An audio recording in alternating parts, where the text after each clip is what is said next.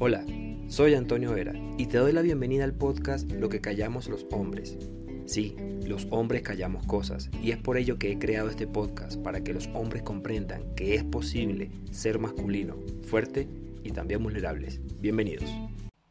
Hola amigos, bienvenidos una vez más a su canal Lo que callamos los hombres, información que le encanta a las mujeres. Recuerda descargar esos audios que te gusten y hoy es un día de esos que traigo un audio corto pero contundente, con un mensaje muy, muy, muy importante para nuestras vidas y que espero que llegue a tu vida o a tu corazón o a tu conciencia como llegó a la mía.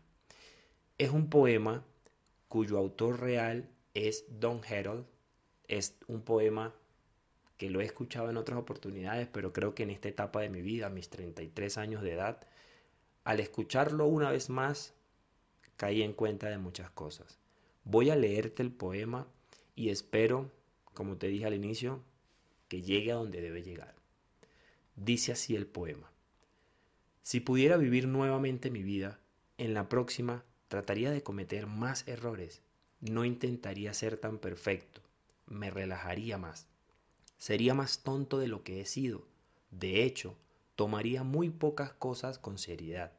Sería menos higiénico. Correría más riesgos haría más viajes, contemplaría más atardeceres, subiría más montañas, nadaría más ríos, iría a más lugares a donde nunca he ido, comería más helado y menos habas, tendría más problemas reales y menos imaginarios.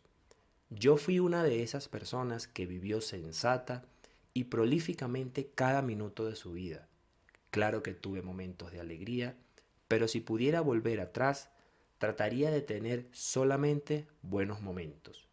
Pero por si no lo saben, de eso está hecho la vida, solo de momentos, no te pierdas el ahora.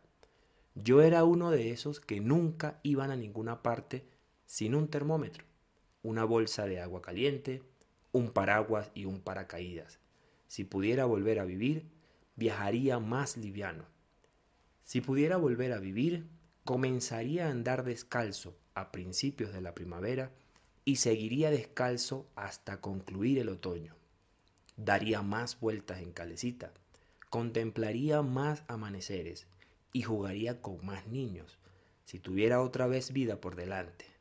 Pero ya ven, tengo 85 años y sé que me estoy muriendo. ¡Wow!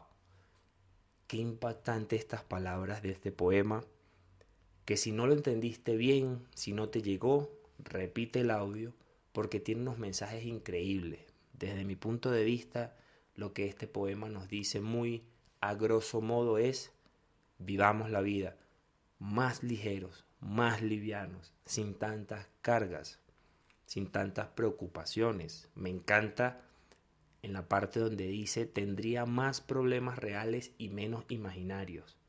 Y es que hay estudios que dicen que el 80 o hasta el 90% de las preocupaciones y problemas que nosotros tenemos en la cabeza nunca ocurren. Entonces, ¿por qué vivir con ellas?